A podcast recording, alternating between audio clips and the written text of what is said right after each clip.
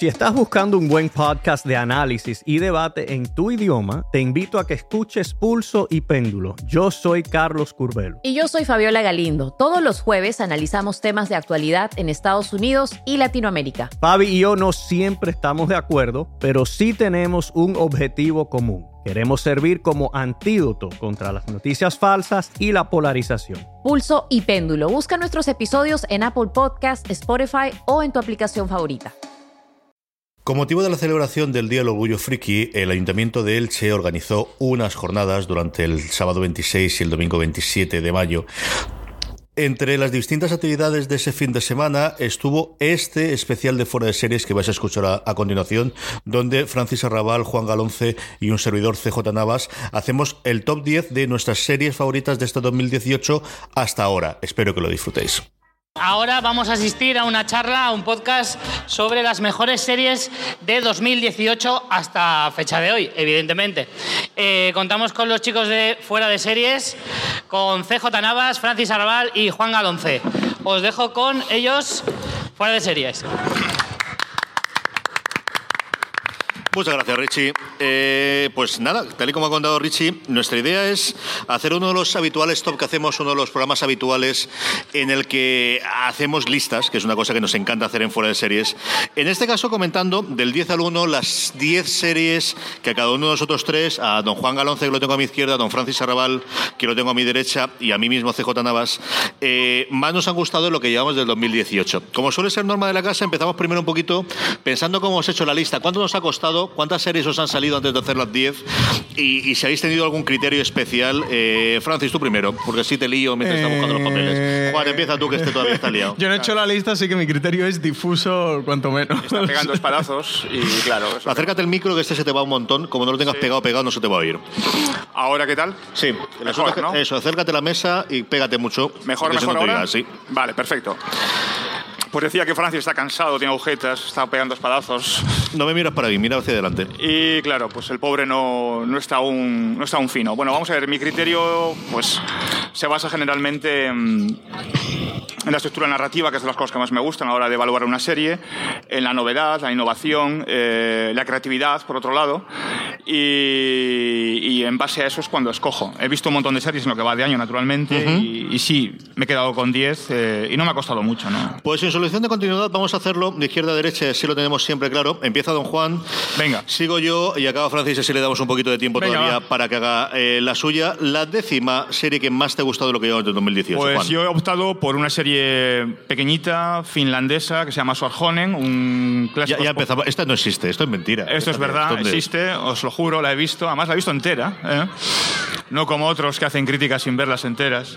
No, en serio. Eh, una, una, serie finlandesa llamada Suarjonen, que, que es el título de, de la serie, que, da que, que, proviene del nombre del protagonista, que es un inspector de policía, que se dedica a casos mm, bastante sórdidos y que está ambientada en una localidad fronteriza con Rusia, muy cerquita de San Petersburgo, y es un thriller bastante inusual, muy estilo Nordic Noir, eh, con el clásico Nordic Noir con personajes muy definidos, en la típica ciudad donde nunca ocurre nada, eh, y que de repente cuando llega el protagonista, en este caso Sorjones, cuando empieza a, a, desembocar, aquello empieza a, empieza a desentrañar un montón de casos, a cada cual más peliagudos y más sórdidos. ¿no? Una serie que merece la pena, y teniendo en cuenta que es finlandesa, donde el mundo de la serie no está demasiado eh, demasiado extendido, ni muchísimo menos en producciones propias.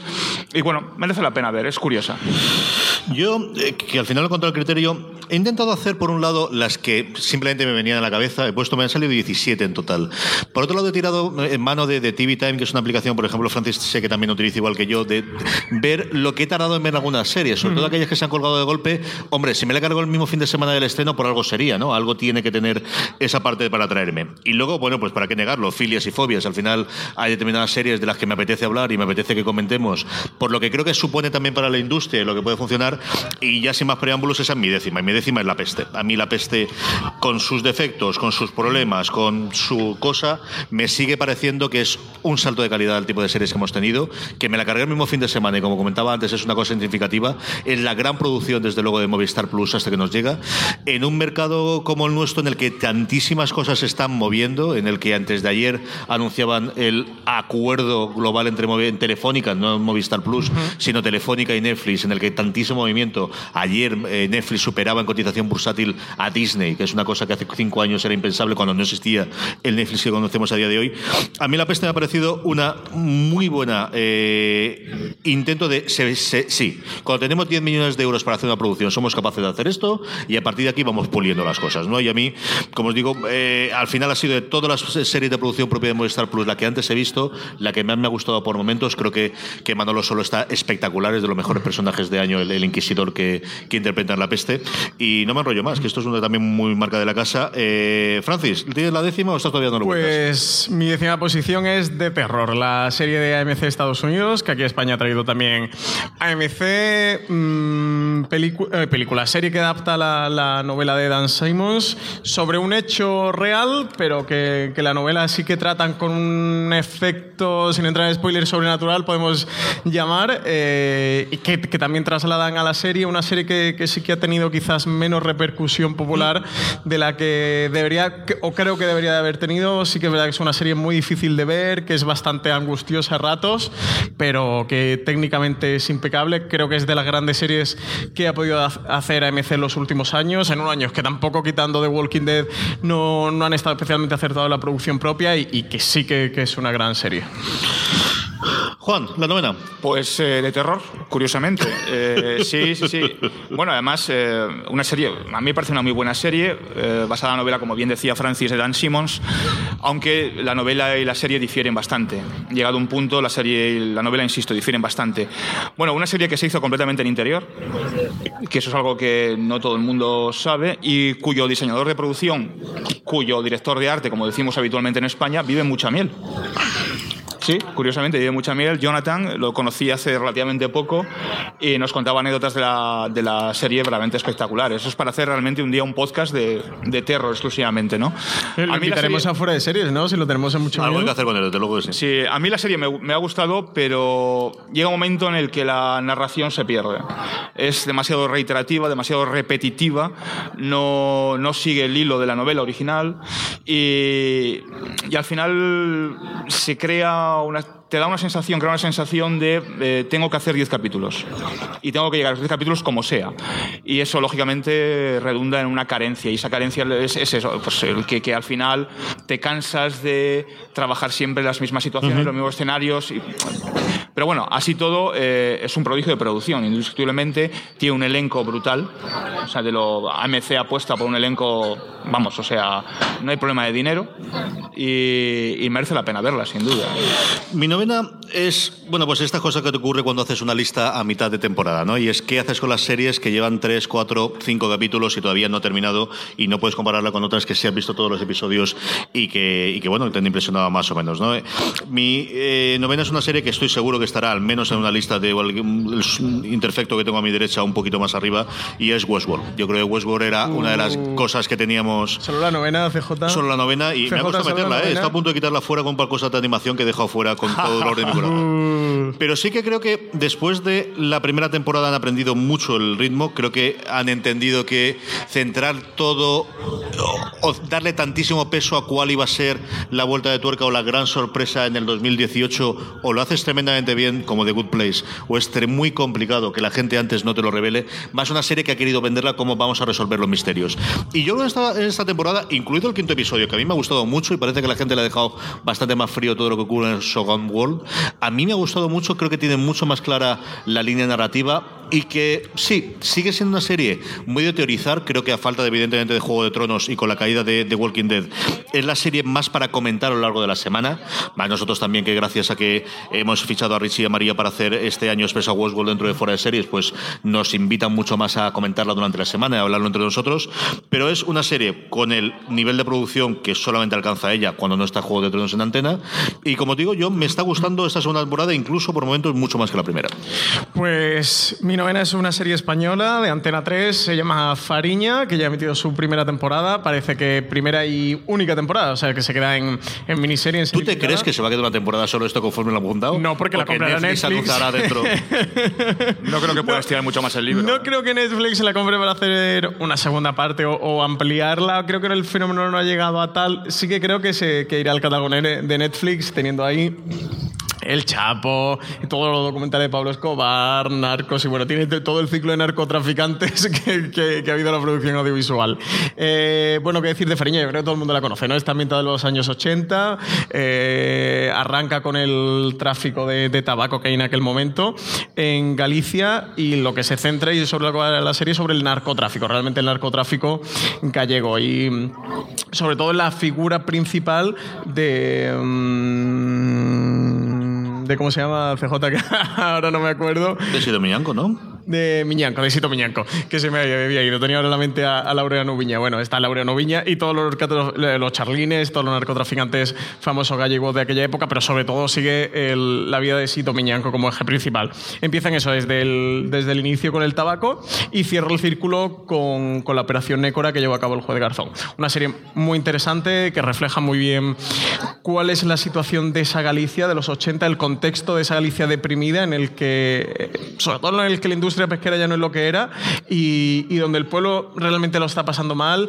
Y una serie sobre todo que no va a lo fácil quizás, que sería centrarse en la acción de los narcos, que también la tiene y la tiene muy bien, porque es una serie que está bastante bien dirigida, sino en contarte qué es lo que está ocurriendo allí, por qué ocurre lo que ocurre y cómo se desenvuelve, porque esos narcos al principio tienen un amparo en, en las rías de Galicia y cómo eh, por hechos que van a ir ocurriendo, bueno, pues co como que hijos de, de las personas que están allí viviendo caen en la drogadicción y, y, terminan con sus vidas, pues el pueblo finalmente se le va a ir poniendo en contra y, y, los días se le van a ir haciendo noches a todos esos narcotraficantes. Pero bueno, una serie imprescindible. Si alguien no la ha visto, de verdad que está muy bien. Quien tenga cualquier prejuicio contra una serie española o la duración, que en Fariña intentan frenar un poquito, sobre todo cómo avanza la serie, sin duda recomendarla. Señor Roncel, octava. Pues vamos con otro, con otro producto muy pequeñito, es una miniserie sueca de ocho capítulos de aproximadamente media hora de duración cada uno, que se llama Follet.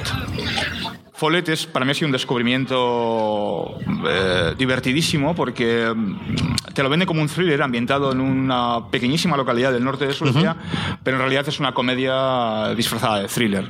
Es la historia de dos policías, una policía sueca con graves carencias en habilidades sociales y muy aficionada a pegar tiros, y otro policía inglés, británico, el clásico británico de T a las 5 y todo por favor y todo gracias eh, que tiene miedo escénico a las situaciones de crímenes y a, a, su vez perseguido por el fantasma de su madre. Bueno, este, esta, esta, pareja imposible se, se une para eh, solucionar un crimen que, que, se desarrolla en esta pequeña localidad del norte de Suecia y que tiene un antecedente en la localidad natal del policía británico. Bueno, es una serie divertidísima, eh, tierna, eh, graciosa, con, con, con un componente narrativo súper ágil, donde la narración en ningún caso se te, queda, se te queda escasa, ni muchísimo menos, con gags muy bien jalonados a lo largo de los capítulos, no es constantemente, eh, no es una serie eh, de humor, una comedia, no es una sitcom, vaya, sino que son, tiene ahí, prácticamente hay un thriller, muere gente, porque muere gente de manera real, pero todo está tomado y está plasmado de una manera muy, muy bien racionalizada a lo largo de la narración, y a mí eso me gustó mucho. Una, una comedia para mí es una comedia indiscutiblemente que ya se está pretendiendo en Estados Unidos hacer un remake debido al éxito que ha causado. ¿no? Muy, muy, muy recomendable. Mi octava también es una comedia. Yo intento siempre, eh, que lo permite el, el, formato, meter en los, en los top que hacemos alguna, alguna serie de animación, alguna comedia, incluso alguna serie juvenil o infantil, que, que, que quizás son menos reconocidas que los grandes dramas de las grandes cadenas. Y esta es que es, es una maravilla de Eso serie. es trampa, ¿eh? No, no es la trampa. decir Es, es trampa cada ¿eh? cual hace la lista como te salga de las narices. Te, te, te, te doy tiempo a que la rectifique y porque si no, es no pasa trampa, Nada, te quito el este de aquí, bien arreglado. Tiempo de Eh, la rectifiques, ¿eh? Mi octava es The Good Place. The Good Place es una verdadera delicia de serie desde el principio. Y mira que al final las comedias siempre son más complicadas que empiecen a encajar, con un giro al final de la primera temporada sencillamente espectacular. Eh, y que por otro lado te decía, ¿y qué van a hacer en la segunda? Pues lo que han hecho en la segunda es una serie todavía mejor en su segunda temporada que en la primera.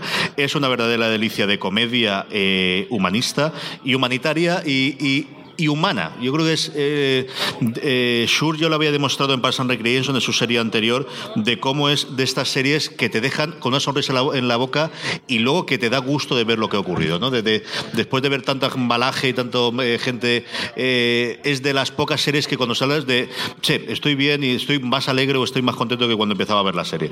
Es una verdadera delicia que aquí tenemos la posibilidad de ver a través de Netflix, que los cuelgo los episodios el mismo día de emisión. Es una de mis series favoritas, eh, Su creación anterior, Parks and Recreation, es una de mis series favoritas de todos los tiempos. Del 2017. Eh, tu serie del favorita del 2018. 2017. Mentira. La mitad de la temporada está entrenada solamente del 2018. Así Qué que trampa, qué trampa. The Good Place del 2018 es una de mis favoritas. Francis. Vamos a poner una letra Octava. pequeña en estos podcasts. No, yo de- te habría preguntado primero que- cómo lo habías hecho. Estrenada a partir del 1 de enero. Pero se estrenó a partir del 1 de enero. Está par- separada en dos partes y la segunda Juan, parte está dile hasta el algo, Juan. 2018. Ah, está- Juan, dile está- algo. Sabe que tengo razón. Está de un juguetón, de verdad. Juan, dime Dime. algo. La octava. Yo posición para The Looming Tower, eh, la serie de Hulu que aquí en España se puede ver a través de Amazon Prime Video, que narra los, bueno, to- todo lo que ocurrió alrededor de, de los atentados del 11 de septiembre, esos atentados perpetrados por Al Qaeda. Una serie que, que adapta una novela que llevó, digamos, un poco la investigación de todo lo que había ocurrido detrás y, y sobre todo seguía la pista de, de por qué eh, se llegaron a, producir esos atentados desde el punto de vista de cómo pudieron ocurrir, cómo se le pudo colar ese gol a las agencias de inteligencia norteamericanas. Y, y sobre todo va desgranando ese enfrentamiento tan radical que hay entre la CIA y el FBI eh, en dos posturas enfrentadas, dos formas de entender mm, de una manera muy diferente el terrorismo y de una manera muy diferente también cómo hay que perseguirlo y cómo hay que combatirlo. Eh, y bueno, el resto es historia porque aquí, aquí sí, eh, con esta serie sí que no podemos hacer spoiler. Una serie que, que está muy bien, que tiene a un Jeff Daniels que está tan fantástico como siempre, encarnando al, al protagonista de, de esta historia. Y muy recomendable, es un thriller al final de espías y que sin duda recomiendo. Esta hay que verla, ¿eh? Del Tower hay que verla. Yo, a mí no me acabó quitando el sueño. Empecé con muchísimas ganas a verla, pero luego me fue paulatinamente decepcionando a medida que iba avanzando la serie. Señor Galonce, la séptima, muévete un poquito la silla para allá, porque así como te giras para hablar con nosotros, Ah, tendrás, vale. yo creo que va mejor. Vale, pues La Peste. A mí La Peste me ha gustado bastante, eh, aunque tiene puntos al final de la narración que no, pero bueno. Pero yo, por ejemplo, yo, yo, yo tuve la fortuna de ver en Cannes el año pasado en el MIPCON el primer capítulo y quedé perplejo, quedé alucinado. Si estás buscando un buen podcast de análisis y debate en tu idioma, te invito a que escuches Pulso y Péndulo. Yo soy Carlos Curbelo. Y yo soy Fabiola Galindo. Todos los jueves analizamos temas de actualidad en Estados Unidos y Latinoamérica. Fabi y yo no siempre estamos de acuerdo, pero sí tenemos un objetivo común. Queremos servir como antídoto contra las noticias falsas y la polarización. Pulso y Péndulo. Busca nuestros episodios en Apple Podcast, Spotify o en tu aplicación favorita. Here's to the great American settlers, the millions of you who settled for unsatisfying jobs because they pay the bills. Of course, there is something else you could do if you got something to say. Start a podcast with Spreaker from iHeart and unleash your creative freedom. Maybe even earn enough money to one day tell your old boss, hey, I'm no settler, I'm an explorer. Spreaker.com. S P R E A K E R. Hustle on over today. Hay un diseño de producción salvaje, la recreación de, la Sevilla del siglo XVI es, único, o sea, no, no hay otra. Y pudieron plasmar una Sevilla oscura, negra, eh, sórdida, mezquina, eh, eh, de una manera como yo jamás me hubiera imaginado. La verdad es que para mí fue fascinante poder imbuirte de esa, de- esa- de esa ambientación, que es única. Luego el elenco es fantástico, o sea, me parece que estaba está súper conseguido. Están todos muy bien, solo que la, la historia al final cogea un poco, es, por eso no, no, no la ha upado a un puesto más alto. ¿no? La historia al final cogea un poquito y es un poco como un día hablábamos, eh, Carlos y yo, es un poco Dan Brown. ¿no? Sí, sí. Es un poco Dan Brown, eh, vamos a ver que es un poco, tengo un día para resolver esto, ¿no? es el, el Ángeles y Demonios, es el Código da Vinci y deprisa a la carrera, deprisa y corriendo. ¿no? Eso es lo único que a mí me, me echó un poquito para atrás, pero independientemente de eso, la serie es una serie que merece muchísimo la pena y efectivamente es un salto de calidad. Para mí creo que está muy por encima de la, de la otra gran producción del año pasado, en este caso de Movistar, que fue, que fue La Zona. Hay, hay un salto de calidad en todos los sentidos con, con respecto a La Zona. Muy recomendable, sin duda. El año pasado fue el año de American Crime Story, el caso de OJ Simpson, y es cierto que eh, llegar al nivel era muy, muy complicado. Con la segunda, eh, más que segunda temporada, con la segunda serie que iba a llevar, o la segunda miniserie que iba a llevar ese eh, soniquete inicial o ese sobrenombre previo de American Crime Story.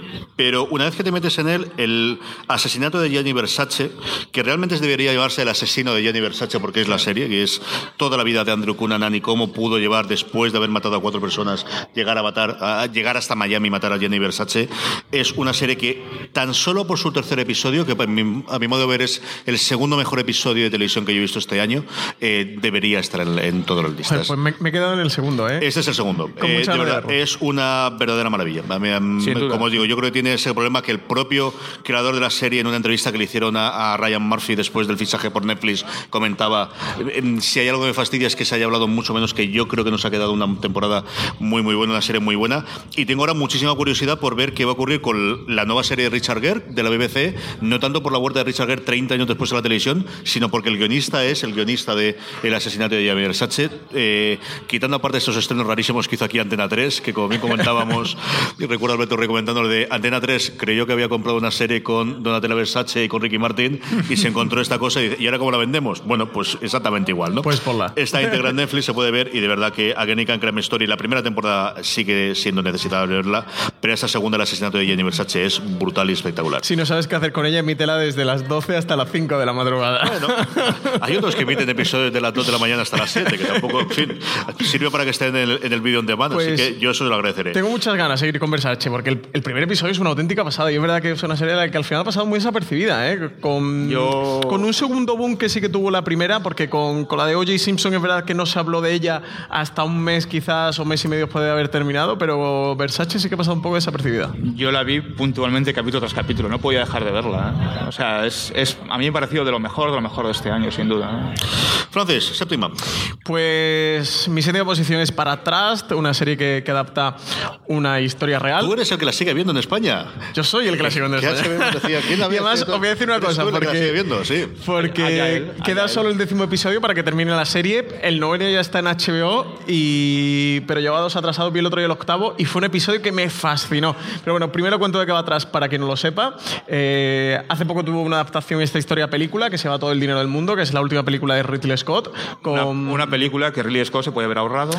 pues como todas las películas de Ridley unas Scott de desde estas que ya, hizo ¿eh? Alien. O sea, Ridley Scott ya no tiene necesidades. Co- como todas las que hizo está- después él- de Alien. Él está en el Olimpo, en el Olimpo no tiene por qué bajar. a- Ya, en Alien podía haber parado, podía haber puesto un stop en su vida que su madre hubiera dicho, Ridley, ya has llegado a lo más alto, ven a casa con mamá.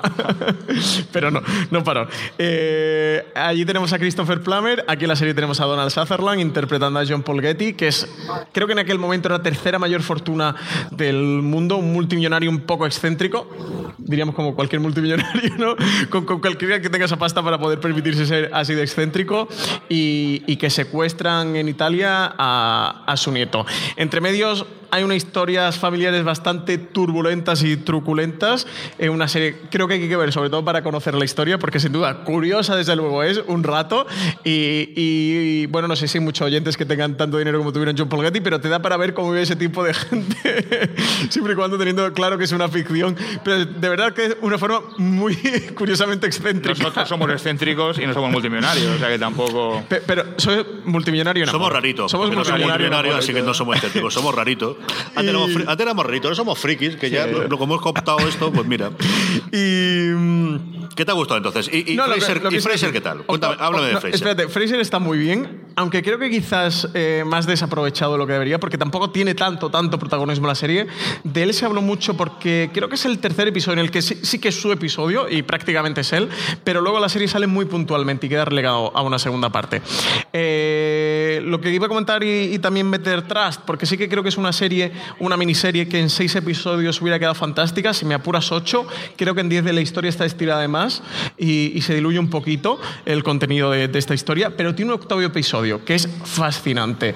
Eh, de nuevo, esto es historia, esto ocurrió de verdad, pero hay gente que, que hasta la historia la considera spoiler. Lo único que voy a decir para animar a la gente que, que ve ese octavo episodio es que eh, tienen secuestrado a este nieto y, y lo que vas a ver es esa mafia italiana que lo tiene secuestrado, cómo vive, eh, cómo celebra la confirmación de uno de los hijos de, de uno de los miembros de esa mafia que tiene secuestrado a este nieto y ves esa Italia desde dentro que es realmente fascinante. Además, es un episodio que tiene una dirección absolutamente eh, deliciosa. Así que, incluso aunque no os interese Trust y no queréis ver Trust, ver el octavo episodio, que además creo que lo podéis ver independientemente y de verdad que es un episodio fascinante para mí. Tú antes mentabas el episodio, el, se- el segundo o el tercero. Tercero, el tercero. Tercero de American Crime Story, eh, que está entre los mejores de la temporada. Para mí, sin duda, el octavo de, de Trust también estaría entre los mejores episodios de este 2018. Francis está empeñando en que duremos el podcast hasta que empiece el partido de fútbol. No sé si el del Madrid o el del Elche exactamente, pero como mínimo está ahí que nos tiremos hasta, Hombre, hasta la de tarde. decimotercera, ¿no, CJ? yo, Y más ya te allá. veo ya te veo yo. Con- con- contra, Sexta. ¿Contra quién juega Liverpool? Que no me acuerdo. ¿Contra quién? Don Juan Galonce, sexta. Bueno, la sexta es una de mis debilidades y si hicieran 20 temporadas, pues yo la tendría siempre en el top 10 en esas 20 temporadas. Y es The Americans. The Americans que este año ha comenzado con un giro espectacular, es decir, eh, es la historia, sabéis, de dos agentes durmientes eh, rusos que viven, hacen una vida completamente normal en Estados Unidos, hacen una vida familiar normal, tienen un trabajo normal y que son agentes eh, a servicio de, en este caso, del, del- del gobierno ruso en Estados Unidos, ¿no? en la época de la Guerra Fría. Sí, de la KGB, vamos, de lo que yo llamo en el centro, que al final la KGB. A KGB. Y eh, al final de la última temporada, eh, ambos eh, se plantean la diatriba de dejarlo por fin ¿no? y de poder eh, dedicarse a su vida normal y corriente. Sin embargo, ella decide continuar en la KGB y él se sale. Entonces, es el momento. Hay un, hay un giro eh, espectacular donde incorporan a la hija mayor a la, como un agente durmiente ya de la KGB y él, Philip, el padre, el protagonista, decide salirse de, de- esta, de esta situación. ¿no? Y estamos en el capítulo, bueno, el capítulo sexto. Hay una reunión eh, brutal en Estados Unidos, una reunión súper importante sobre el, el desarrollo nuclear y ella, la mujer, eh, que nunca recuerdo el nombre de ella, fíjate, no me acuerdo. El- Él se llama Philip, no me acuerdo el nombre de ella, y la hija comienzan a desarrollar una, una operación para poder eh, adquirir un, un componente. No vamos a, a hacer muchos spoilers. Importantísimo en este caso para el, para el gobierno ruso, para la KGB.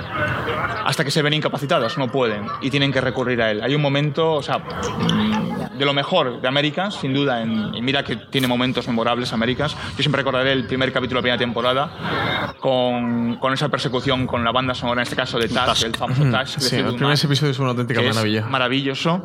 Bueno, pues está, está a un nivel casi, casi parejo, ¿no? Y es la última temporada, si no recuerdo mal, creo que este año. Sí, sí, sí, esta Está temporada. confirmada desde la anterior, que quedaba la anterior y Y esta. está. A vosotros Entonces, pongo por testigo que este verano hago maratón de Americans, ¿eh? porque tengo unas ganas de es- verla. o sea, para mí es, yo digo, yo si hubiera 20 temporadas, para mí estarían las 20 temporadas siempre, ¿no? Es- me parece excepcional. Una serie que yo creo que sigue siendo minoritaria en Estados Unidos. Mm. O sea, yo creo que FX Es una serie que le gusta mucho a la gente de FX y que ha tenido la ventaja de estrenarse cuando se ha estrenado, que la pueden vender después en golpe y entonces han logrado mantener. Pero que yo, yo creo que sigue siendo minoritario. Sí, O sea, sí, sí, sí, lo es, no lo es una serie que, que, que- que arrastre multitud de gente ni que arrastre pasiones, ¿no? Que levante pasiones. Bueno, mm, claro, no os diría veis la temporada, tenéis que ver todas las temporadas para poder ponernos al día y ver hasta dónde llega la situación actual, ¿no? Para mí es imprescindible, insisto. Elizabeth Jennings es el nombre de ella. Estoy, estaba pensando el nombre de ella de rusa, porque además me acuerdo el de él, el de, el de Philip era Misha en, en el nombre ruso original Misha, que tenía sí. él, y no recuerdo cómo se llamaba ella en el, en el ruso. Luego lo podemos buscar.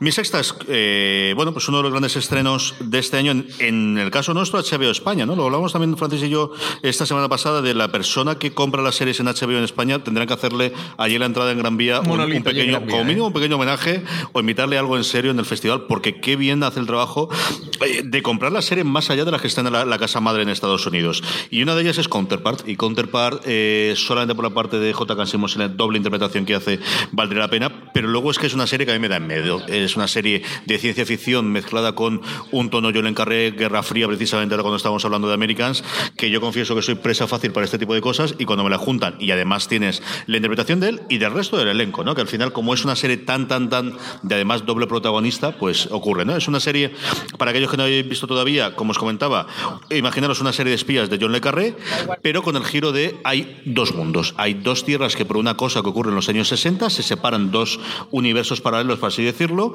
y están constantemente yendo los agentes de un sitio a otro en dos mundos que se parecen mucho para ciertas cosas y que son muy diferentes para otras, ¿no? Y a partir de ahí se desarrolla una historia típica de espías, una historia típica de las, de las que hemos visto muchas veces en, pues, en 3D de Cóndor o en el resto de películas clásicas o las novelas de John Le Carré, muy bien contada, muy bien grabada y, y tremendamente bien interpretada. Este counterpart que aquí podemos ver en HBO España. Sexta, Francis. Pues mi sexta posición para La Peste, CJ, que antes la mencionaste tú, serie dirigida por Alberto Rodríguez, escrita por Rafael Cobos, interpretada por Paco León, por Pablo Molinero, eh, por un reparto fantástico. Eh, bueno, ya tú antes contaste de, de qué iba, así que no, no contar mucho más de ella, es ambientada de la Sevilla del, del ¿Sabes siglo esto de oro. cuando dice eso y entonces se tira cinco minutos hablando de la producción, Hay, que dar, con Cobos, de... hay que dar ambientación. No, no, yo- yo te estoy el, el contexto, la, la De ambientación. hecho, de hecho, cuando has Se hablado yo de la él ha tomado notas. Sí, sí, sí, sí. Venga.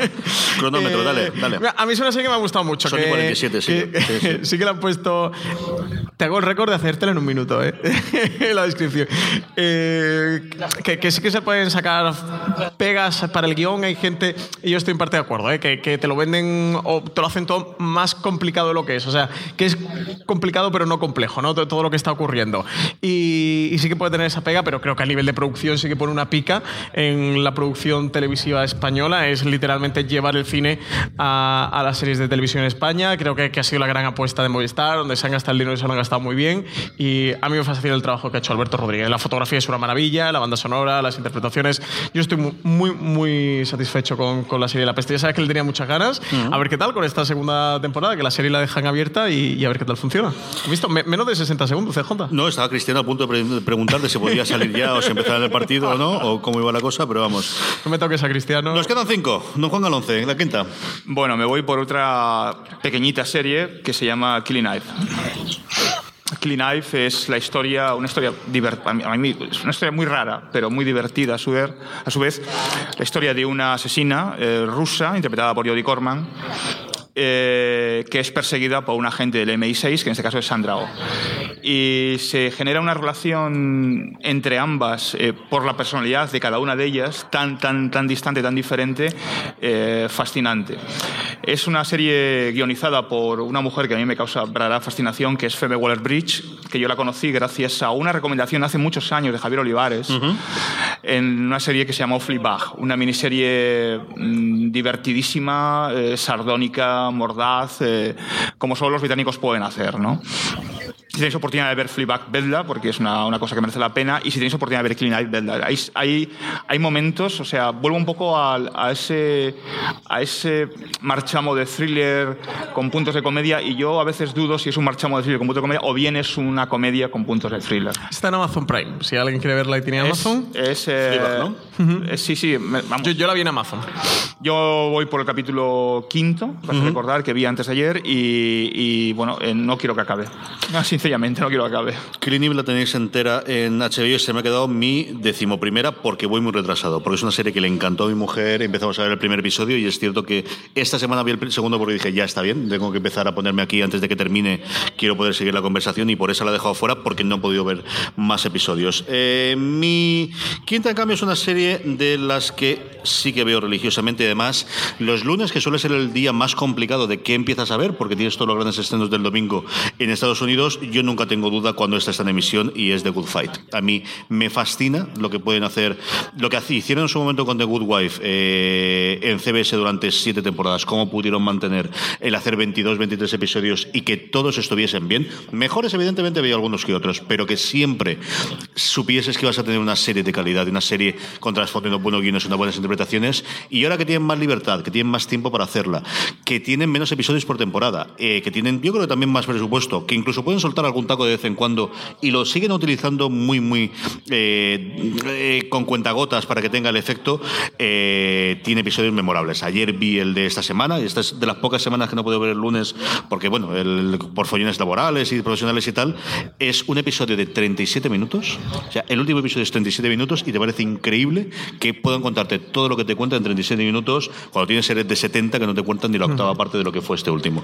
Una serie que además siempre ha estado apegada a la realidad, a la que le ha venido muy bien el clima político para la parte de las historias. Eh, The Good Fight, que aquí está disponible íntegra en Movistar Plus, tanto la primera temporada como la segunda, se nos termina desgraciadamente esta temporada en la siguiente y gracias a Dios está renovada para una tercera. A mí me parece de verdad una de las, eh, de las series, bueno, pues eso, la quinta, más que más me gustó este año. Me ha sorprendido que no estuviera en tu top 3. ¿eh? Esta de la que iba a apostar. mí, ¿Vamos a hacer la mí, quiniela a mí. del ¿Vamos a hacer la quiniela del top 3 o no? De Sí, sí, adivinarlas. creo. pues si no el top 3, la, la de arriba, si lo que pasa va a ser lo yo hubiera dicho la pues. primera o la segunda, ¿eh? así que ya tengo un fallo. Porque eh, muy mal, muy, muy baja, CJ. Que con la turra que me das con The Good Fight, súbela, venga, Eh, súbela. también lo irá a con las otras, ya, lo verás tú. Francis, quinta. Eh, quinta posición para The Handmaid's Tale, que el año pasado fue... Esta yo estaba convencida que tú la tendrías en el top 3. Pues, pues fíjate que sí que hubiera estado. ¿eh? De hecho, ahora rehaciendo el, el top 10, eh, le ha bajado posiciones. Porque sí que voy un par de episodios atrasados, tengo problema al día, así que pu- puede que modifique la posición a lo largo que va el año. Eh, sí que en 2017 fue mi primer puesto junto a Manhattan una Bomber. Pero esta temporada está bien, la serie está BP vuelve a tener grandes noticias para todos los conductores. Cuando vayas a repostar tendrás un ahorro de hasta 40 céntimos por litro en Península y Baleares y 35 céntimos por litro en Islas Canarias, incluyendo la bonificación del gobierno. Cada vez que visites una estación BP en la península y Baleares, puedes ahorrar y disfrutar de todas las ventajas que ofrecen en su programa Mi BP. Y si lo haces desde Canarias, podrás disfrutarlas a través del plan Dino BP. Así que ya sabéis, BP nos lo pone fácil para ahorrar al máximo estés donde estés. Hazte con su tarjeta en sus estaciones de servicio y si quieres consultar más información, puedes hacerlo en mibp.es y plandinobp.es.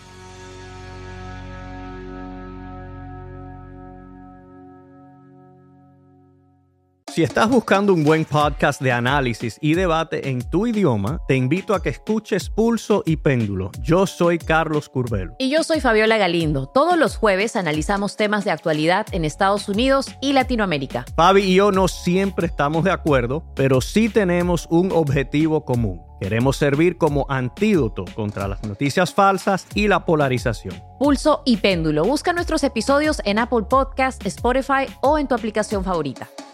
Está bien y, y sigue manteniendo el ritmo, pero no creo que no está al nivel de, de otras. Sí que tiene algunos puntos que, que no me termina de convencer. Creo que se están refugiando un poco en. Quizás tirar un poquito por lo más fácil, ¿no? Que, que es eh, mostrar esa parte más visceral eh, y más peliagua, ¿no? ¿no? De todo lo que ocurre y no hacer tanto un discurso interesante sobre lo que está ocurriendo, que sí que lo hacía en la primera temporada. Y por eso quizás ha perdido un poquito de, de posiciones esta de Handmaid's Tale.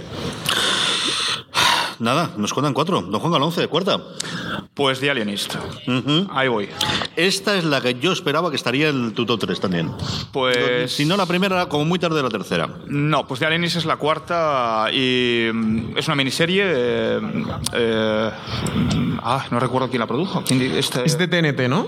¿De Alienist? Originalmente es de TNT, aquí la tenemos en en Netflix. Netflix. Es que la he traído la entera aquí. Eh, una serie que está basada íntegramente en el, en el libro de Caleb Carr, El alienista, del año 94, creo recordar que es, y que en su día Carlos me recomendó, creo que fue en el año 99 cuando trabajó en español, y que me leí una sentada. Eh, que, bueno, si alguien ha tenido, no tiene, tiene oportunidad de la Carr, es completamente recomendable. Eh, nos traslada al, al Nueva York de finales del 19, donde eh, un alienista, en este caso ahora explicaré que es un alienista, un alienista que es interpretado en este caso por, por Daniel Brühl, es requerido por la comisaría de policía, por el comisario de policía, para investigar una serie de asesinatos que, de los cuales son eh, asesinatos de niños que se travisten para la prostitución masculina. Eh, sórdido donde lo haya, sin duda, y, y, uf, es que podría hablar, de hecho escribí en fuera de series eh, en sí, sí, la hiciste la crítica, crítica. podría hablar ahora sobre, sobre, esta, sobre esta serie, sobre el libro. Eh, una, una producción increíble, porque no hay que olvidar que la, la- la serie se, se, se- se rodó prácticamente, íntegramente, prácticamente en, en Budapest, para recrear el Nueva York de finales del 19. Con Daniel Bru, Luke Evans, Dakota Fanning, Robert Wisdom, Brian Hererty, con un pequeño papel pero muy bueno de Michael Ironside incluso, eh, y donde trasladan muy fielmente la novela, la novela es muy recomendable por muchísimos motivos, fielmente a, a- a la serie.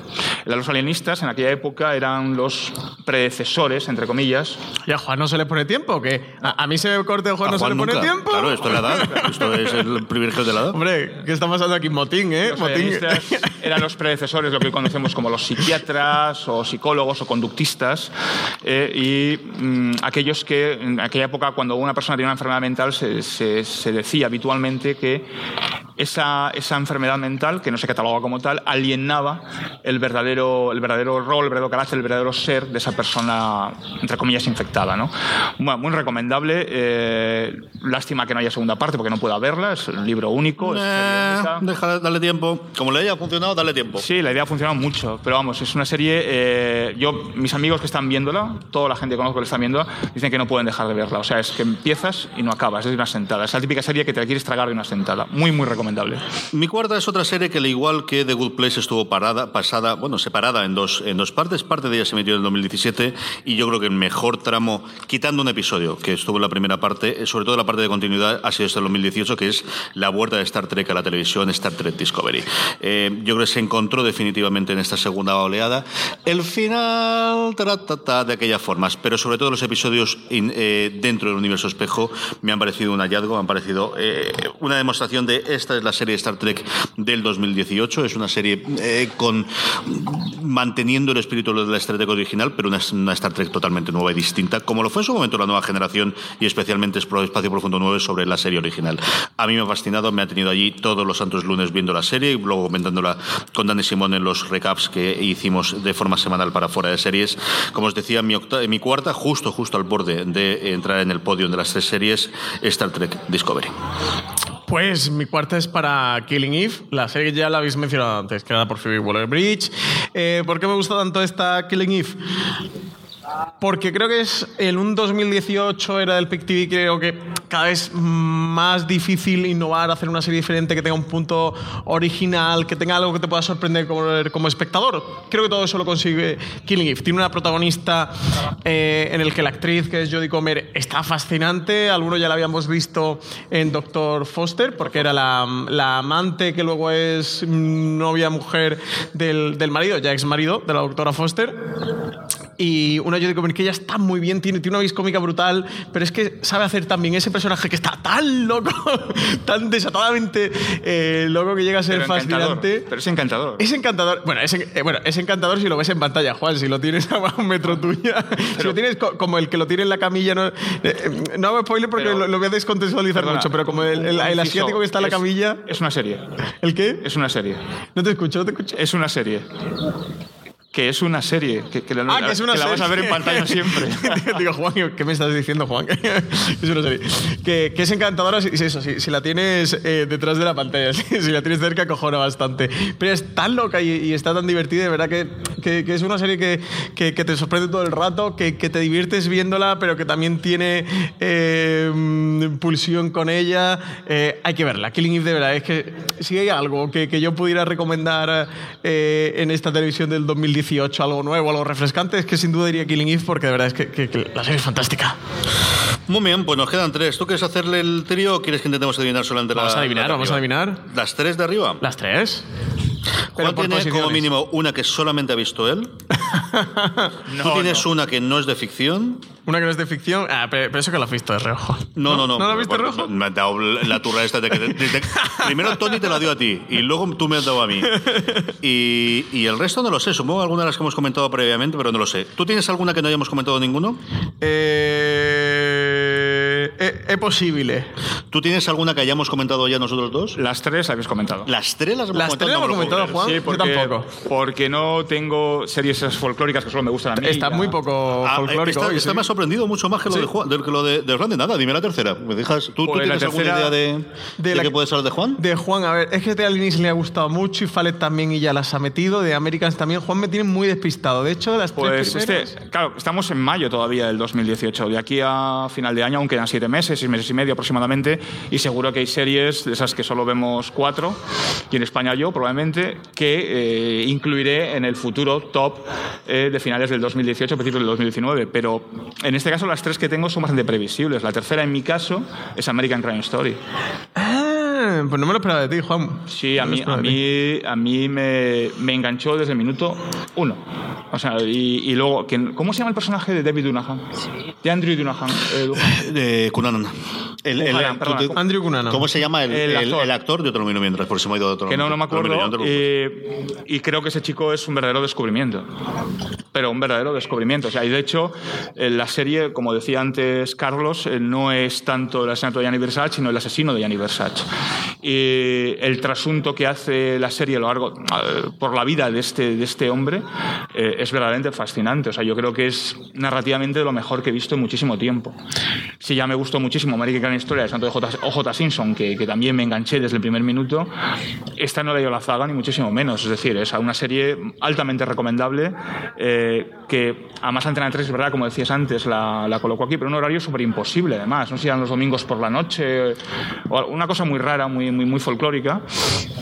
Y es una serie que, que es mm, para ver y disfrutar y, y admirar el talento interpretativo de este chico.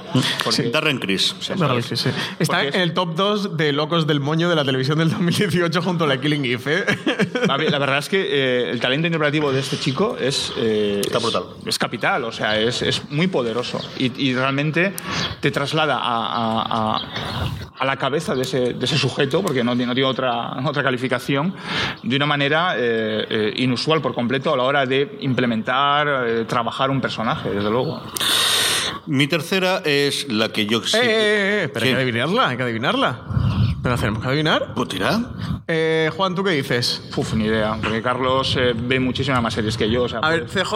el le- abanico puede ser inmenso. A CJ le fascinan dos series de las cuales no hablaba. A mí me despista la tercera, porque yo creo que era The Good Fight. Yo diría que serían Legión o Atlanta, es lo que no sé cuál ha puesto primero, Pues y The Good Fight. Esa era mi triada. Entonces ahora estoy muy despistado a las tres. Ahora, que Legión y, The Good y Atlanta la he dejado fuera de tu 10. O sea, eso puede ser en Tierra 3, donde haya un CJ con, con bigote o algo. Pero en esta tierra que todos conocemos, eso no está pasando. Mira, cómo se ría, que sí, a que sí. ¿Eh? Es fácil, es fácil. Pero te falta la otra, le importante la Me otra. falta la otra, me falta la la otra. es muy fácil. La tercera es Legión. Legión es... pues ¿Ah, eso. Legión la tercera? Legión es la hubiera dicho tercera. las dos primeras. Legión es una maravilla visual. eh, que si es, por- es posible que pierda pues lo que ocurre en una segunda temporada, ¿no? De, de hay muchos recursos que hayas perdido en la anterior, pero sigue siendo una maravilla visualmente con una historia que tiene sentido. Yo siempre lo defiendo. De- al final hay otras locuras en las que ese pozo final no lo tienes. Aquí sigues teniendo unas interpretaciones maravillosas, unas idas de pelota con personajes nuevos que te salen y con el status quo nuevo después de que ocurre la primera temporada, eh, que a mí me parece deliciosa. Y es una de esas series que me sorprende, no consigue sorprenderme semana tras semana. Algo que cada vez es más complicado en general en el mundo de- del entretenimiento, ¿no? De que te sepas que te vas a sentar y te van a tener algo nuevo. Yo cuando me siento a ver The Good Fight sé que voy a ver una buena serie siempre y eso es una de las cosas que valoro. En el caso de Legión, más allá que siempre lo es una buena serie, es una serie que algo me va a sorprender y algo distinto de lo que he visto hasta entonces a nivel audiovisual va a tenerlo. Y por eso está en el 3 de eh, mi top 10 de este, de este año. Francis, tercera. Mi tercera es. ¿Queréis adivinarla o no? Meh, tú tienes Nah. interés, ¿no? Tampoco me la importa lista tanto, cinco ¿no? minutos, o sea, no, no, no. no. Venga, Juan, adivínala. ¿La hemos dicho ya o no? ¿Westworld? Sí. No. No, Westworld está en la una. O sea, no te vuelvas loco. no te rayes, Juan. No sé, no sabría decirte. la, la hemos mencionado, ¿eh? Si la hemos mencionado, no puede ser Wild Wild Country, que es la otra que yo tendría allí. No está la que tercera. estuviese arriba. No está la tercera. Mi tercera es Counterpart. Ah, sí, ¿Qué- cierto, qué- cierto, cierto, Yo- me creía que, la- tú ibas a estar ahí Que sí, sí, conmigo, sí, ¿eh? Estaba mirando, estaba, ¿no? No, no, pero digo que, que yo me creía que tú también ibas a estar conmigo. Que... Es que ha pasado tiempo. Yo creo que Counterpart me la preguntas en febrero o marzo y sería otro rollo. Me dices, coge todo los 2017 y el principio. de- y, pero sí que creo que es una de estas cosas que afectan, ¿no? De, de al final pasa el tiempo y se te van bien. Yo me lo pasé muy bien con Counterpart. Bueno, tú ya has hablado y has dicho todo sobre ella. eh, Creo que es una serie muy chula, que además tiene a JK Simons, que él está mm, increíble. Espero que esté en los Emmy. De hecho, empezaremos ya nuestras campañas de For Your Consideration, ¿no? CJ, a tope por JK Que Simons. sí, sí, sí, sí. Claro, tendremos que hacer algo por él, empezar a mandar, yo qué sé, eh, gomas de borrar con su cara o algo así. en 3D, algo así mandaremos de JK Simon por ahí. Y, hostia, es que es muy chula. Es que eh, al final es una analogía, es una metáfora de la, de la Guerra Fría eh, contándotelo de una manera, reformulándotelo como una historia de ciencia ficción. O sea, no puedo pedir más en mi vida. Una historia de espías metido dentro de, un universo de ciencia ficción. Es, y, interpretación fantástica, también una edición muy chula, una fotografía muy chula. Es fantástica Counterpart. A verla, chicos. Nos quedan dos y el sol nos está amenazando. Ya me está quemando el brazo izquierdo como si fuese un conductor de reparto y esto no me gusta absolutamente nada, así que vamos liquidando la pareja. Señor Galonce, ¿la segunda también la hemos dicho? Sí. ¿La hemos dicho? ¿CJ o yo? Eh, la ha dicho Francis. Eh, ¿Trust? Mm. No, tú es que Killing Eve ya lo has dicho. Trust me interesa entre cero y nada. Es que Killing Eve lo has dicho y The Looming Tower también lo has dicho. No, de Looming, Tower, no me interesa nada. No. no. o es Fariña o es de Handmaid's Tale. Pues es de Handmaid's Tale. Sí. Sí, a mí me parece que, a pesar de, bueno, de que la primera temporada finaliza con el libro, porque lo que viene a partir de, la segunda temporada es todo implementado, es todo creado, es todo nuevo, sí que genera varias vueltas de tuerca y es trabajar un poco los backgrounds de los personajes que no sabemos qué pasaba antes de, ese, de, esa, de esa catarsis que sufre la sociedad norteamericana cuando empiezan a quedarse, empiezan a haber problemas de, esterilidad en la, en la población femenina, o se puede tener hijos, etc. Se implementa también una situación nueva con Nick, que es el chofer, que, le adjudican una, una, esposa por artículo 33. Eh, hay un momento muy potente en el tercer capítulo, me parece que es cuando ella huye y está en, el, en las oficinas del Boston Globe ese capítulo me parece muy, muy interesante. Yo creo que eh, va a dar bastante más de sí. Yo creo que va a ser mejor a partir de ahora, en los últimos cinco capítulos, que creo que también son diez este año, me parece, en esta temporada. Va a ser mucho mejor la segunda parte de la temporada que la primera. Y eso que la primera me está seduciendo bastante. Muy bien, mi segunda eh, es la que no tenía eh, pensada Francis antes, es The Americans. Yo estoy con Juan, es una serie que a mí siempre me ha fascinado, que tenía un problema siempre con ella y es que no, me ocurría con ella con Halt and Fire. Veía el primer episodio siempre, el segundo normalmente siempre lo veía en retraso, el tercero ya se me iba, acababa acumulando ocho episodios acababa siempre enfadado conmigo mismo cuando la veía, porque al final la veía en un fin de semana y decir, ¿por qué leche has tardado tanto en verla con lo que te gusta no, de Americans? No, yo no puedo, yo no puedo esperar. The Americans fue renovada por dos temporadas sabiendo que se iba a acabar en esta. Es una cosa que mucho crítico, especialmente americano, la temporada pasada le achacó de ha sido una temporada muy de transición porque sabemos que nos falta una última temporada y estamos colocando las piezas que entiendo por dónde va eh, la narrativa, sobre todo el final que tenía, como ha comentado Juan, de vamos a hacer aquí este salto temporal para hacerlo, es que es brutal. Y el cómo reinterpretan personajes que teníamos olvidados y que vuelven otra vez a la historia para hacer lo que tienen que hacer y cómo lo utilizan, de, verdad, a nivel de, de, mm, toda la parte de guion y de cómo encajan las piezas de una serie siempre lo he hecho bien. Y luego ellos, es que se nos olvidan muy, muchas veces los buenos actores que son. Mira que, que eh, es una serie que durante cuatro años pasó totalmente desapercibida. En la temporada anterior fue nominada, posiblemente por la que más flojita había sido, como os comentaba, o al menos de recepción de la crítica, pero esta temporada es que este siguen demostrando todo y qué buen ojo tuvieron con el casting, especialmente de la hija. Del hijo no ha encontrado una salida y yo creo que lo hicieron muy bien con el hijo en la temporada pasada, de no sabíamos nada y mira cómo salió. Lo, sacamos fuera directamente. Y, pero en los dos episodios que le dieron un poquito de papel, teniendo la razón de, claro, es que habéis pasado de él, vosotros también, y fíjate lo que tenías en casa, ¿no? Pero Paige es espectacular, esta chiquilla como interpretaba hace seis años y en lo que se ha convertido a día de hoy. Tiene una estructura narrativa muy poderosa, muy poderosa y además eh, eh, saben cerrar muy bien cada temporada. Lo han hecho y imagino que con esta, que es la última, lo harán pues sobremanera, ¿no? Pero cierran muy bien cada temporada y eso es muy difícil. Francis, la segunda. Eh ¿Qué diréis vosotros que tengo en la segunda posición? A ver, espérate, déjala a Juan primero. Juan. No sé, Los Serrano, quizás. bueno, Antonio Resines podría ser mi segunda serie favorita. Bueno, es paisano mío. Los Serranos no, pero Antonio Resines sí. CJ la sabe seguro. ¿Altered Carbon, quizás? No, Altered Carbon no, no. Se cayó. Altered Carbon. Yo suponiendo que la primera es Westworld, que creo que no me equivoco en esa, eh, la segunda debe ser Wild Wild Country. Yes, yes. Es Wild Wild Country, serie documental de Netflix Netflix, esta serie documentales que, como dice el, el, dicho, deberían ser ficción porque en documental no parecen increíbles de todo lo que ocurre. A mí me gustó muchísimo. ¿eh? Esto debería de ser ficción porque de verdad que es increíble. En documental no te lo terminas de, de creer. Para quien no sepa de qué va, está ambientado en una secta, una secta que nace... Si estás buscando un buen podcast de análisis y debate en tu idioma, te invito a que escuches Pulso y Péndulo. Yo soy Carlos Curbelo. Y yo soy Fabiola Galindo. Todos los jueves analizamos temas de actualidad en Estados Unidos Unidos y Latinoamérica. Fabi y yo no siempre estamos de acuerdo, pero sí tenemos un objetivo común. Queremos servir como antídoto contra las noticias falsas y la polarización. Pulso y péndulo. Busca nuestros episodios en Apple Podcast, Spotify o en tu aplicación favorita. Have you ever felt depressed about work only to have your dad be like, Why are you so down? So you told him you hate your job, and he said, Well, you better talk yourself out of it. And then you thought, Hmm, I love to talk. I could host a podcast. And then you went to Spreaker from iHeart and started a podcast and got good at it, then monetized it, then quit your boring job, then told your dad, Thanks for the advice. And he was like, Well, that's not what I meant, and I don't understand what a podcast is, but you seem happy, so that's great, kiddo. You ever do that? Well, you could.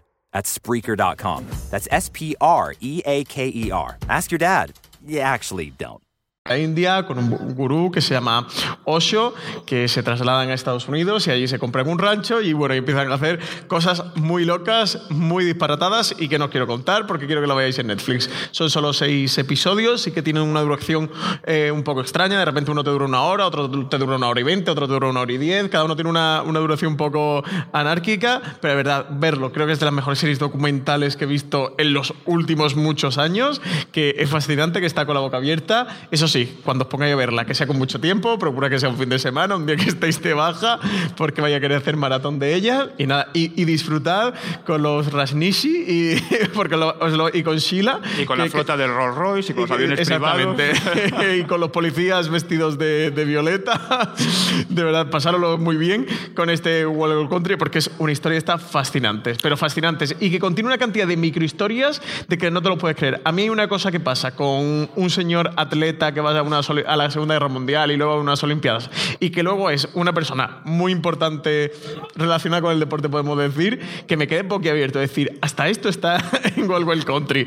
O sea, que, que es una serie que, que no te deja de, de sorprender, que está muy bien narrada, que, que sabe muy bien jugar con el espectador en cómo te va dosificando la información y que encima te lo van contando todo los protagonistas de aquella historia. Es que tienes a Sheila, que como digo, se va a convertir en vuestra villana favorita del 2018, falta de que esté Cersei Lannister en emisión, eh, que era la, segunda, como era el lugarteniente, la mano derecha de, de de, este gurú, pero es que tienes al que fue el abogado de Osho, es que tienes a, la gente de los ranchos de aquel pueblo, de Antílope, eh, que, vivieron toda esta llegada de los Ragnishi. Bueno, de verdad, una historia fascinante, iros ahora mismo a Netflix y, y hacer wing watching a tope con ella. Es una de esas series que dices, tiene que ser un documental porque si hiciésemos una serie nadie se creería que esto ocurre. O sea, es- te- se caería del primer peso, venga ya, exagerados, esto no puede ser. Es alucinante la cantidad de material que tenía esta gente grabada, que es lo que te dicen, no puede ser. Yo he oído varias entrevistas que dieron los productores ejecutivos de la serie, y ellos venían a hacer un documental divertidísimo sobre béisbol llamado The Battered Bastards of Baseball, que era de un equipo que compró el padre de Carl Russell, donde Carl Russell empezó a jugar. Carl Russell fue jugador profesional de béisbol, eh, combinaba la parte de, de actuación cuando él empezaba a ser actor y hubo un momento que tuvo que decidir y él jugaba durante un tiempo en este que era un equipo independiente que ya no existen en béisbol. El día de hoy todo depende de los 30 grandes equipos de las grandes ligas que luego tienen su equivalente a su Castilla o a su equipo B o a su equipo C. Pero en esos tiempos todavía había, bueno, pues estos tíos hacían este documental que a mí me pareció un documental divertidísimo y lo primero que me llamó a mí la atención de, de Wild es, leche, son estos con los hermanos Duplas que son los que le han buscado la pasta y sobre todo el contacto con Netflix para venderle el documental. Es, es Sí, sí, son todos, todos imágenes de aquella época. Simplemente Sí, sí, sí, sí. o son imágenes de aquella época o las imágenes de la entrevista a los protagonistas y simplemente actuales. dos animaciones que creo que fue un poco por, por ilustrar un poco, por darle un poco de lustre Vamos a hacer algo serie. distinto, sí. Vamos a gastarnos la pasta. Claro. Nos hemos ahorrado la parte de quitar- esta, vamos a gastarlo algo. sí. Vamos a quitar imágenes documentales, que además las animaciones son muy chulas, ¿eh? además, todo se ha dicho. Pues nada, estamos ya en el momento que queremos llegar, que es el 1. Luego comentaremos, si acaso, alguna de las otras series que hay, cómo vemos el emborque antes de que Don Juan se derrita y a mí se me caiga el brazo con el sol. Se está poniendo de- de- de estas ya horas. color cangrejo. Juan, CJ. Que conste que el único que se Francis, ¿cuál es la primera de Juan? Porque estoy totalmente despistado. ¿eh? La primera de Juan es... La hemos dicho ya, Es Juan. Westworld, Es Sí, Westworld. sí, sí. A Juan es Westworld. Sí, es Westworld, sí. ¿Sí? Sí, sí, Venga. Sí, sí. Yo es que soy muy fan de los Nolan. o sea, no lo voy a- bueno, pero independientemente de ser muy fan de los Nolan, es que. eh, ¿Es Westworld de verdad? Sí, sí. No lo diría de ti, Juan. Que te sí, quiero que sí, mucho. que te lo quiero estoy diciendo mucho, que sí, hombre. A tope, a tope con Juan. ¿Aquí? Vamos, Pues la uno, vamos ahí. No es broma, no es broma. Sí, a, a margen de ser muy fan de los Nolan y hagan lo que hagan. Es que. Y digan lo que digan. eh, Eh, sí, bueno, a mí, a mí me encanta que Christopher Nolan va a los rodajes en traje y sin teléfono móvil. Me parece maravilloso. O sea, Juan, tú llegas a... esto es muy divertido, no nada que ver, pero es muy divertido.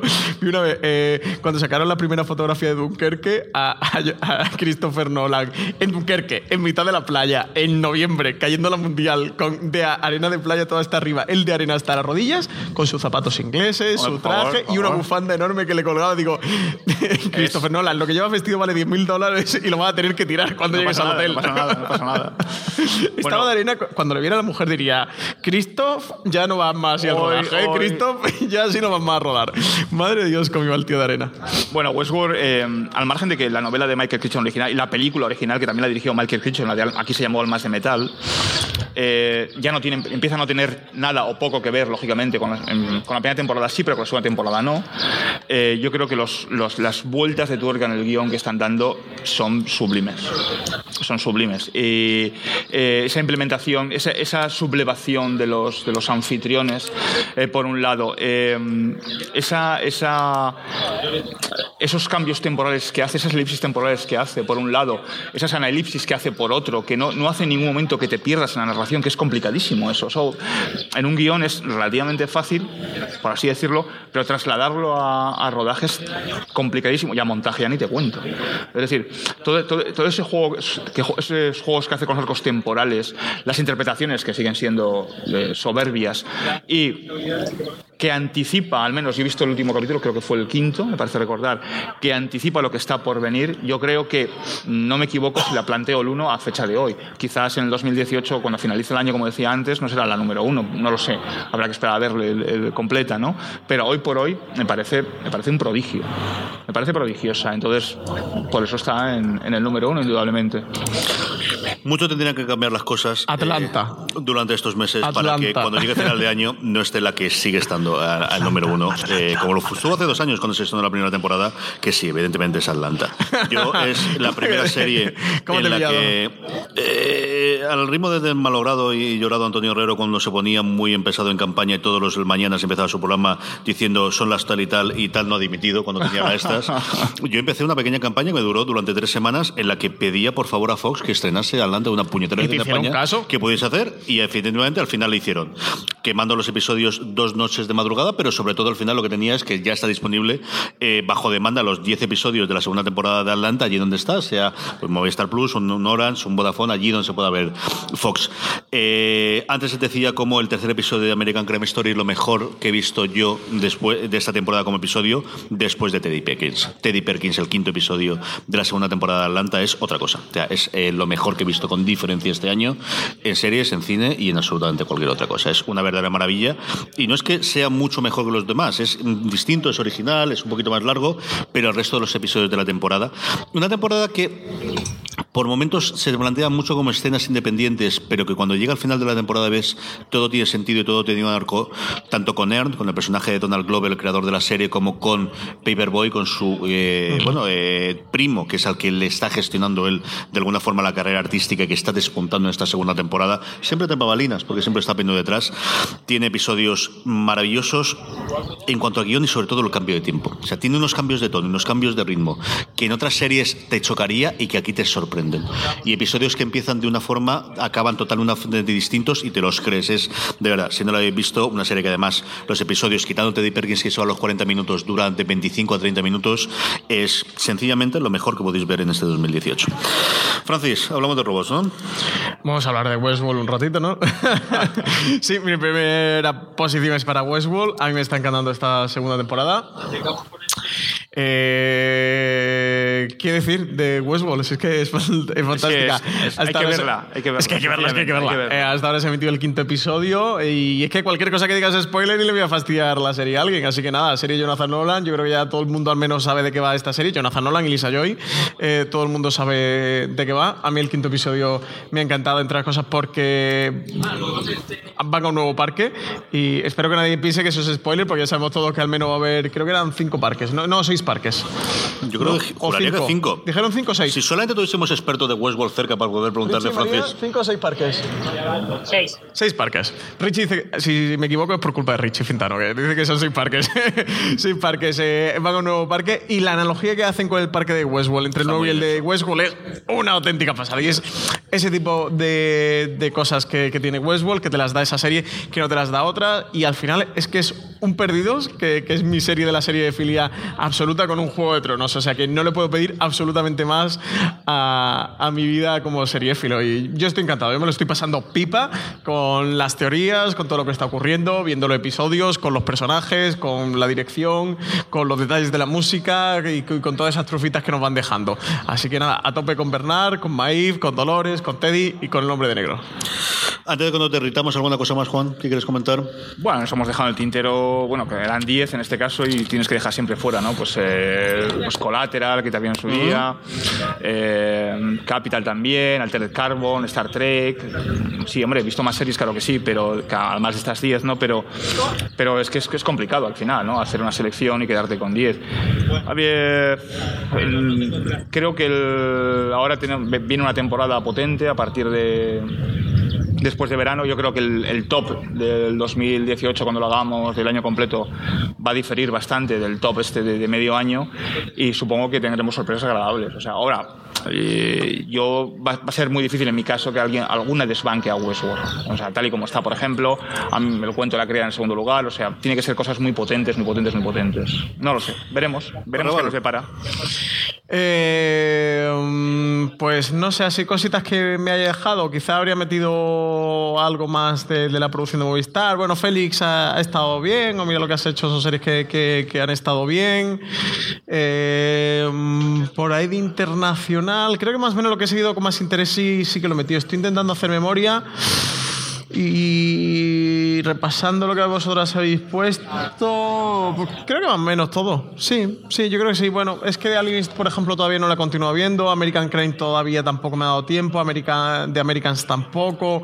Quizás creo que lo más interesante de este año no, no lo he llegado aún a ver por falta de tiempo. Así que aprovecharé el veranito para, para maratonear. Y nada, a ver qué nos depara la segunda parte del verano. Tenemos por ahí ahora que se estrena la segunda temporada de Glow. Tenemos segunda temporada de Paquita Salas. A ver qué tal con las series que han presentado luego con la nueva Glow una temporada. que tengo muchísimas ganas de ver. A mí la primera temporada me, encantó y Glow, veremos, puede ser un batacazo o no, no lo sabemos, ¿no? Pero a priori pinta muy bien. Es decir, Y hombre, y segunda de Paquita Salas, muy mal se tiene que poner la cosa para que no esté en mi top 10.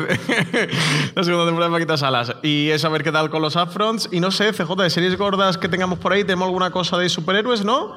¿Sabes alguna cosa más? Pero es cierto, yo tengo mucha curiosidad por ver qué ocurre con las series de DC, y sobre todo con DC Universe, eh, la plataforma que yo creo que van a presentarla sí o sí en la, la Comic Con de San Diego, qué ocurre dentro. Y tengo mucha curiosidad por, por- por la producción nacional. Tú hablabas de Paquita Salas, yo tengo muchísima curiosidad por ver qué hace Paco León con Art de Madrid. Yo, Art de Madrid es una serie que creo que por fin. A mí Paco León no me ha gustado interpretando en. Mira que, que lo adoro por encima de todas las cosas, pero no me ha gustado nada cómo ha hecho el papel. Sí, el papel, y por momentos ha estado muy bien, pero no me acabo de matar en, en la peste. Pero yo creo que parte del, del por qué ficharon la peste fue un quid pro quo de. Pero tengo esto aquí en el cajón que quiero venderlo desde hace tiempo.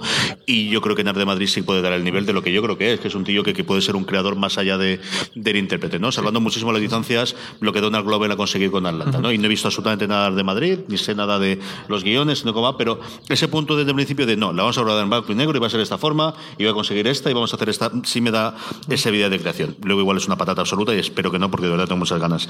Y Esto luego el resto de... Gigantes de Enrique Urbizu. Por cierto, perdonad. perdonad, Y la de. Botajuan de TNT. ¿Cuándo, ¿Cuándo estrena? Bueno, ¿sabéis algo de Patria?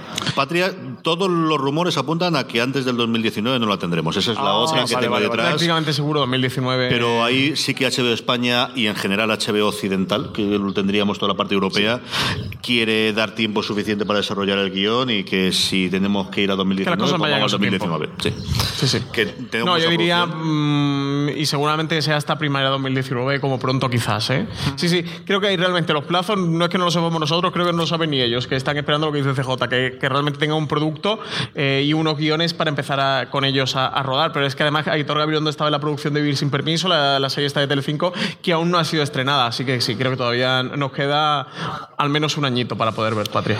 En fin, que eso estaremos, por un lado, para la gente que, que nos acompaña aquí eh, todavía a estas horas, que nos vamos a comer ya mismo. Gracias por, por haber venido. Eh, esta tarde seguimos con las actividades en el fin de semana friki aquí, eh, gracias al Ayuntamiento de Elche, en su programa de participación ciudadana en pedanías y barrios. Francis, esta tarde tenemos, por un lado, a nivel de podcast, Rich y María vuelven con un especial de The Walking Dead, combinándolo con todas las actividades que vamos a hacer alrededor del mundo de los zombies, desde las cuatro y media, taquiller de maquillaje y simultáneamente después, cuando termine todo el taller, tendremos una Walking Parade y además un Survivor Zombie eh, durante toda la tarde. Y nosotros eh, volvemos a hacer un especial de un programa que yo creo que puede quedar muy divertido, que es la peor serie de la historia. ¿no? A ver qué tal. Vamos a ver, hemos ido pidiendo a todo el mundo y aquellos que no lo hayan contestado, tenemos por ahí tanto a Maite como, como a a Kike con el cuestionario para ir poniéndole y los comentaremos todas una por una y acabaremos, como sabéis, con el concierto un concurso de, series. Eso es, nos falta el concurso, cuéntalo.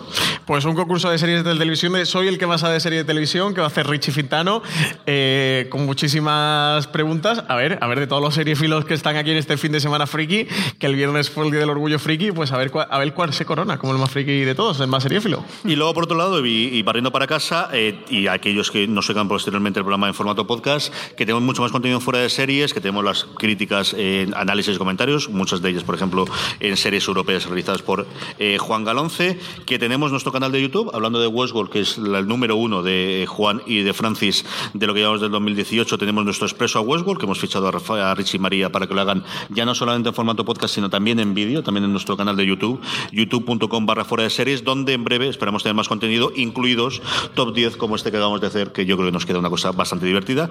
Nada, con eso nos despedimos, a comer un abrazo a todos y, como siempre os digo, recordad, tened muchísimo cuidado ahí fuera.